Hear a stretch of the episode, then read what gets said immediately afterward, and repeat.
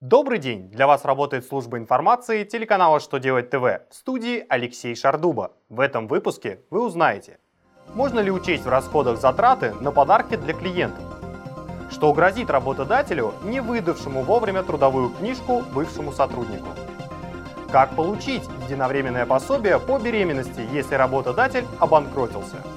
Итак, о самом главном по порядку. Минфин сообщил, что затраты на приобретение подарков для клиентов нельзя списать в расходах. Финансовое ведомство напомнило нормы налогового законодательства, по которым в целях налога на прибыль в расходах нельзя учесть безвозмездную передачу имущества, работ или услуг.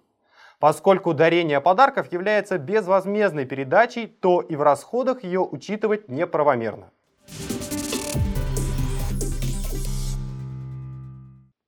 Суд разъяснил, что грозит работодателю, не выдавшему вовремя трудовую книжку бывшему сотруднику. По мнению Оренбургского районного суда, работодатель обязан выплатить бывшему сотруднику неполученную зарплату, если тот из-за отсутствия трудовой книжки не смог устроиться на работу.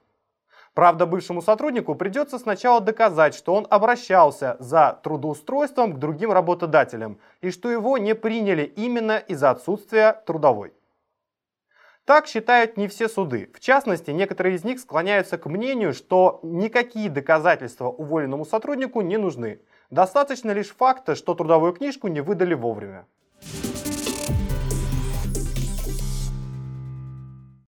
Минтруд сообщил, если сотрудница компании встала на учет на ранних сроках беременности, ей полагается пособие в размере 613 рублей 14 копеек. При этом работодатель может оказаться не способен его выплатить. В частности, если он уже не ведет деятельность, на его счетах не хватает средств, в его отношении ведется процедура банкротства или его местонахождение неизвестно. В этих случаях сотрудница может обратиться за пособием в соцстрах. Чтобы фонд выдал пособие, нужно представить в него необходимые документы. Сделать это можно лично или почтой в отделение соцстраха, в котором стоит на учете работодатель, на портале госуслуг или в многофункциональном центре – После получения документов пособие должны назначить и выплатить в течение 10 календарных дней.